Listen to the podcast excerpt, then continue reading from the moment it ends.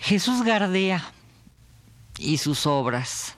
Programa del 2 de junio de 1982.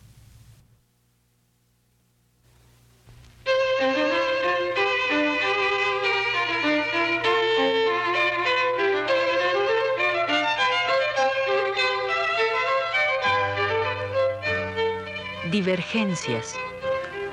Programa a cargo de Margot Glantz.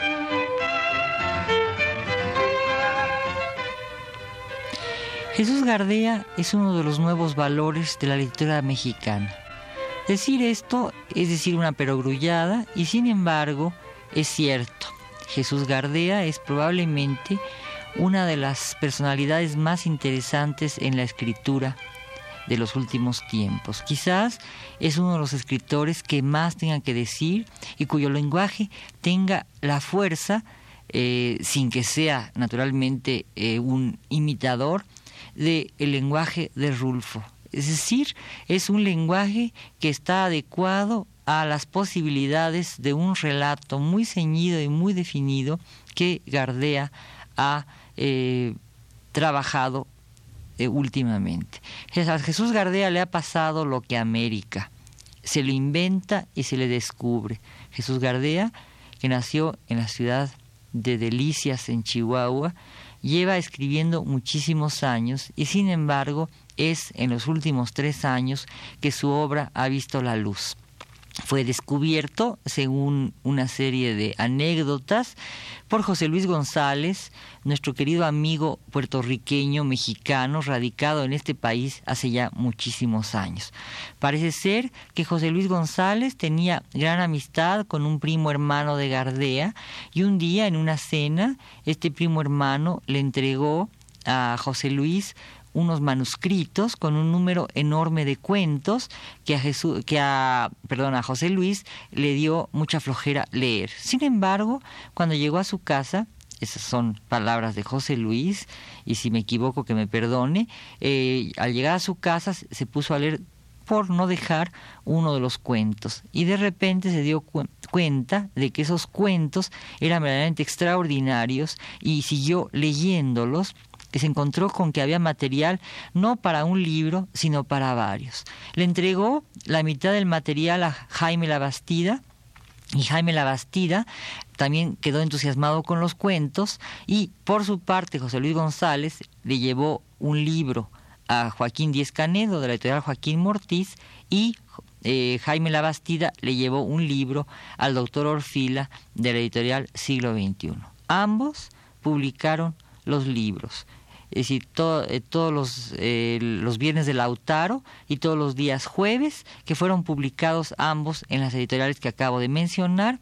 Uno de ellos, los viernes de Lautaro, sacó el premio Villa Urrutia en el año 80. Después, eh, Jesús Gardea ha publicado dos libros más, un libro eh, muy hermoso, autobiográfico, El Sol que estás mirando, que se publicó en la editorial Fondo de Cultura Económica a final del año pasado. Y también a final del año pasado se publicó la canción de las mulas muertas en la editorial Oasis. Con esto, en tres años, eh, Jesús Gardea ha publicado cuatro libros memorables en distintas editoriales mexicanas. Jesús Gardea continúa escribiendo cuidadosamente. Hoy voy a analizar algunos de sus cuentos.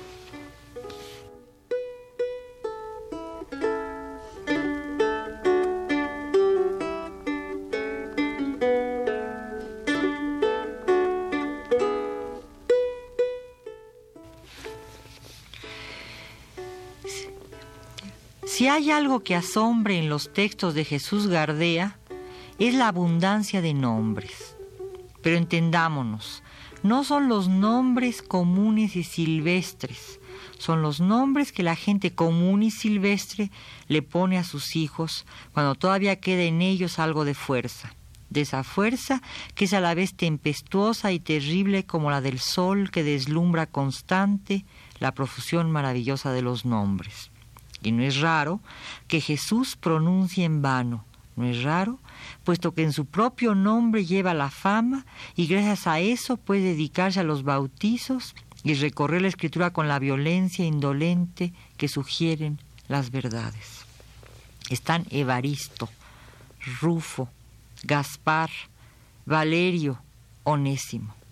También Lautaro, luego Bartolomé, Blas Olegario. Siguen Benedicto y Ángel Nacianceno, Nazaria e Irene. Cualquiera sabe al oír esos nombres, o mejor, al mirarlos cuando uno se empecina en la lectura e intenta descifrarlos, que esos personajes tienen que aquilatar en la redondez de sus consonancias los pesos del relato, que en esos nombres está escondido o resumido un mundo misterioso y profundo, el mundo, en fin, ese mundo que tuvo que nacer con el verbo, porque además Cualquiera sabe que si uno es capaz de pronunciar con vehemencia esos sonoros nombres, es necesario haberlos meditado, porque nadie puede quedarse impune después de organizar un relato cuyo protagonista se llame Trinitario.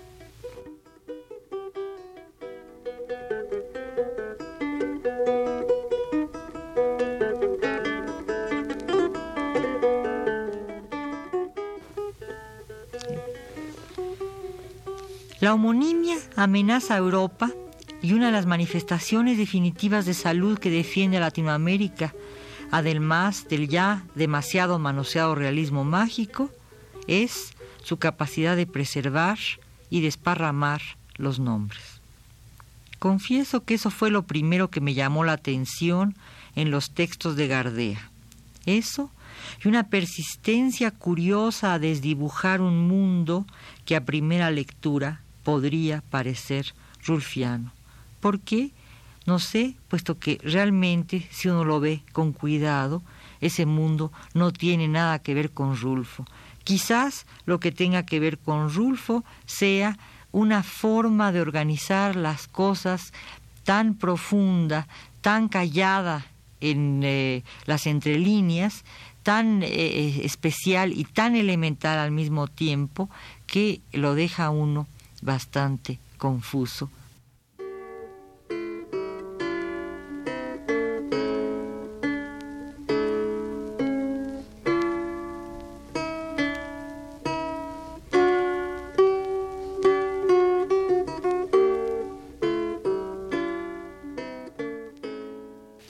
Me explico.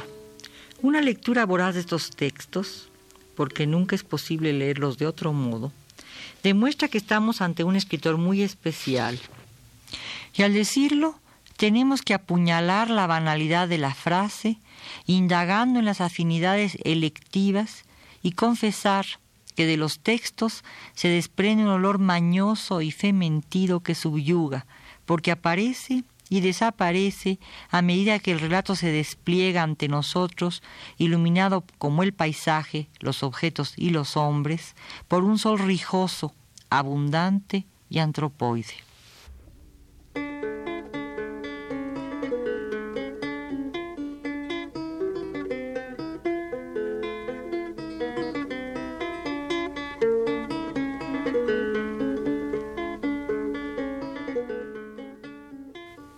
La sencillez, el despojo, están sometidos a una violencia que las desmanda, que los desmanda, perdón. Vuelvo a explicarme. Existe un orden que se ancla en la sencillez, manejando así un relato despojado de excrescencias. Y en los intersticios se inserta una ruptura. La sencillez es falsa, el despojo está amueblado de contrastes. Marca una exaltación producida por el rigor con que se procede a despojar al texto de sus ramificaciones, al tiempo que las entrelíneas del relato las exaltan. Hay a la vez una construcción impecable, clásica, y ruptura de la construcción, sentido lógico y producción de un sentido del desafuero. Me vuelvo a explicar. El discurso es liso, y de repente su lisa identidad se rarifica y dentro de esa geometría aparecen los signos discordantes de un tumor que se exhibe simplemente como un olor o como la invasión avasalladora del sol. Yo sé que este tipo de eh, cuentos existe en algunos otros autores, digamos, por ejemplo, El extranjero de Camus, en donde la sencillez del relato adquiere proporciones desmesuradas por la misma invasión avasalladora del sol.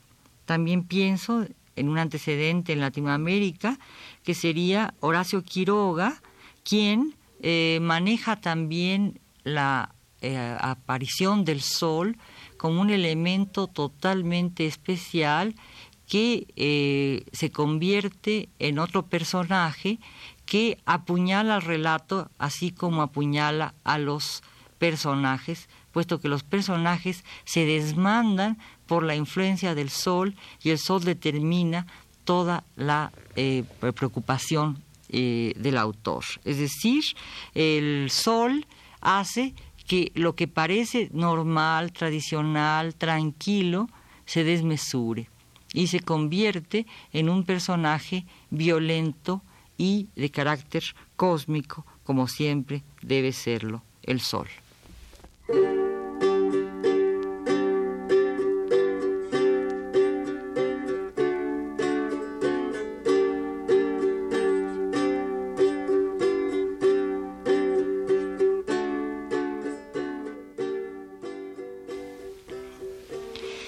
Me detengo en un cuento particularmente bien construido, trinitario.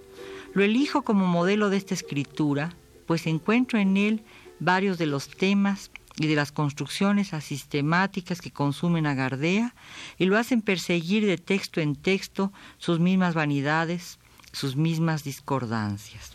Trinitario es un nombre detonante, suena a nitroglicerina y a Santísima Trinidad y en esta disparidad estriba su sentido.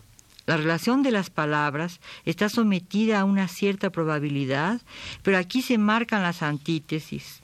Una sola frase nos conduce a la nuca redonda y luminosa de una joven y morosamente se detiene en ella y en la singular atracción que una mirada ejerce sobre el texto invadido por el sol, como la nuca espléndida coronada por orejas de pelucilla dorada de la muchacha, de la cual emana un perfume inodoro que se traslada a las palabras, persiguiendo un transcurso, el de los personajes que penetran en una casa que se va tornando enigmática a pesar de su carácter vulgar.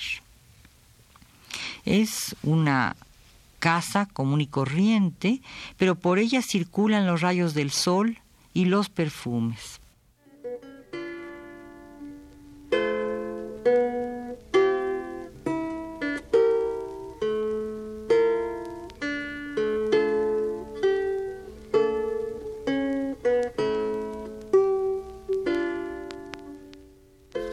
Cuando el sol desaparece, el perfume se esfuma y la muchacha perdió su encanto. Para trasladarlo a Trinitario, único personaje en este cuento que ostenta un nombre. La falta de nombre de la muchacha se explica por la redondeza terciopelada de su nuca y por el atractivo intermitente que producen los hombres, llamados solamente así, los hombres, aunque su identidad misteriosa se cubra de rojas capas ondeando en un aire detenido sin viento y ahorquillado por el sol. La mujer es bella a veces, y cuando lo es la rodea como aureola un perfume inaccesible y fascinante. Fascinante porque atrae a los hombres y porque de repente desaparece y hunde a la mujer en la banalidad de una mujer sin nombre, para intensificar el relieve del que sí lleva nombre y destacarlo como destaca su cuerpo dañado por el sol. Trinitario tiene también cara y en ella se marcan arrugas que tienen bocas para pronunciar mil veces su mismo nombre, Trinitario, que juega ante los nombres como juegan sus capas rojas sin el viento o como juega el automóvil que Trinitario compone y que los hombres pretenden comprar, con un contexto que no les pertenece, como no les pertenece a las capas escarlatas, a unos hombres surgidos a mitad del tiempo y del camino. Pero aquí lo dejo hasta la próxima semana.